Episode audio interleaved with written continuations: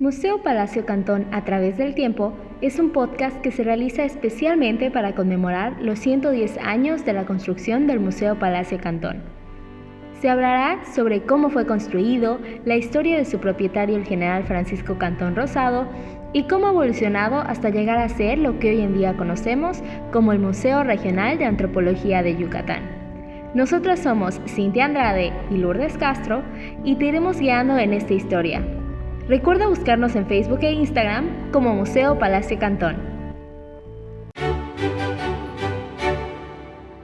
La casa entre los árboles.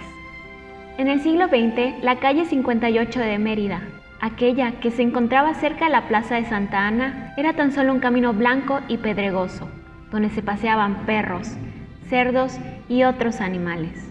En una de esas mañanas, los vecinos que vivían cerca de la calle 43 vieron asomar por encima de los árboles el inicio de una construcción, que día a día se fue elevando hasta transformarse en un palacio de dos plantas con un sótano y ático de casi 20 metros de altura. La residencia ocupaba el terreno situado en la esquina de la calle 43 con la nueva avenida, a la que se le había puesto el nombre de Paseo del Adelantado Francisco de Montejo. Esta aún no estaba adoquinada ni tenía alumbrado, pero en sus amplias aceras ya crecían arbolitos protegidos con cercados de madera. Cuando se iniciaron los trabajos en lo que sería la Casa Cantón, ya existían algunas residencias de distintas dimensiones a lo largo de la avenida. Otras aún se encontraban en plena construcción.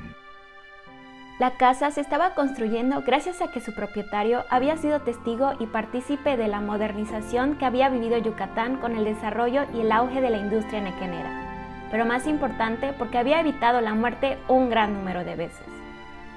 La venció en las numerosas batallas en las que había peleado cuerpo a cuerpo y la había burlado instantes antes de ser fusilado. Porque como dijo una de sus bisnietas, fumar no siempre mata.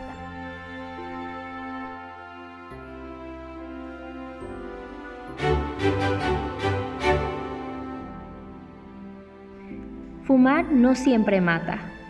Fue el 17 de marzo del ya lejano año de 1869, por ahí de las 9 de la mañana, cuando los habitantes de Valladolid dejaron sus quehaceres para seguir con curiosidad al prisionero que marchaba desde la cárcel municipal hasta la plaza de Santa Ana, donde sería fusilado. Pero, ¿qué fue lo que sucedió? Existen dos versiones sobre este suceso. La tradición oral cuenta que, condescendiendo con su última voluntad, se permitió al reo fumar un puro, lo cual lo hizo lentamente y con deleite. La otra, escrita 60 años más tarde por su hijo, narra que casi al final de su último destino, un amigo partidario suyo se le acercó y le pidió que le regalara un puro que iba fumando. No uno nuevo, sino el mismo que él traía en la boca. Sea cual fuera la verdad, esos segundos hicieron la diferencia.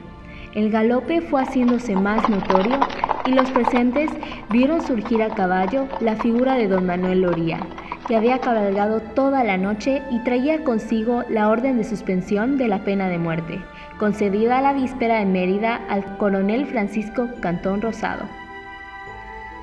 El día 13, Cantón había sido aprendido en los montes de su hacienda Cantó. Había sido identificado, llevado preso a Valladolid e inmediatamente condenado a muerte. Sin embargo, fue hasta la noche del 15 donde se pudo entregar en Mérida la solicitud de suspensión del acto al juez de distrito. Cantón pudo salvar su vida entonces, como antes lo había hecho y después lo haría en las numerosas batallas en las que participó, contra los mayas rebeldes en la guerra de castas, contra los liberales radicales, contra algunos gobernadores, en defensa del Segundo Imperio, contra el gobierno republicano recién restaurado y apoyando el plan de Tuxtepec.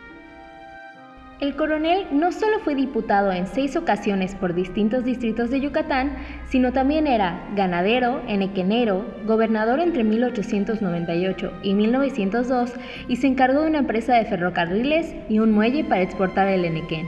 Sin embargo, terminada su gestión, vendió sus ferrocarriles en 1902 y entre 1904 y 1911 construyó la que sería su última residencia, una soberbia mansión a la que la prensa llamó el Palacio del General Cantón. La información de este podcast se basa en el libro El Palacio del General Cantón, 100 años de historia, escrito por la maestra Blanca González Rodríguez. Si te ha gustado este podcast, puedes seguirnos en este canal y buscarnos en nuestras redes sociales de Facebook e Instagram como Museo Palacio Cantón. No te pierdas el siguiente capítulo, donde te contaremos más sobre el general Francisco Cantón y sus tiempos como militar.